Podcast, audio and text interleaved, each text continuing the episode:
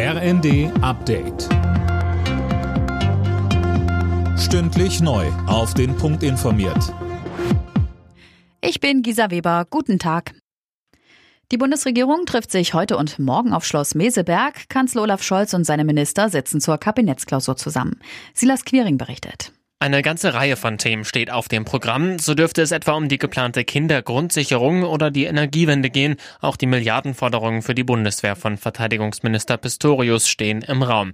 Das Treffen in Brandenburg bietet Zeit und Ruhe, vielleicht das ein oder andere Thema, bei dem es Reibungen geben könnte, auch miteinander zu klären, so Regierungssprecher Hebestreit. Mitte des Monats sollen auch die Eckwerte des Haushalts für 2024 stehen.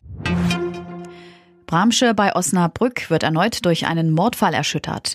Nur wenige Tage nach den tödlichen Schüssen auf einen 16-Jährigen ist in der Nacht am örtlichen Schützenhaus eine junge Frau ermordet worden.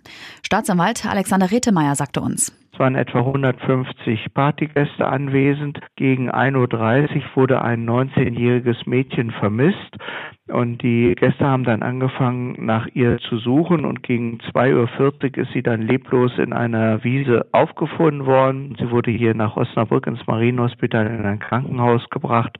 Dort wurde allerdings im Schockraum der Tod festgestellt. Deutschland wird das UN-Hochseeabkommen zum Schutz der Meere zügig umsetzen. Das hat Umweltministerin Lemke erklärt. Sie sprach von einem historischen Verhandlungserfolg und sagte, sie sei persönlich tief bewegt. Künftig sollen 30 Prozent der Hochsee durch das Abkommen geschützt werden. Die Farbattacke von Aktivisten der letzten Generation auf das Grundgesetzdenkmal in Berlin hat für Empörung gesorgt. Justizminister Buschmann schrieb bei Twitter, das Grundgesetz steht für Freiheit, Demokratie und Rechtsstaat. Das gehöre nie und für nichts in den Schmutz gezogen.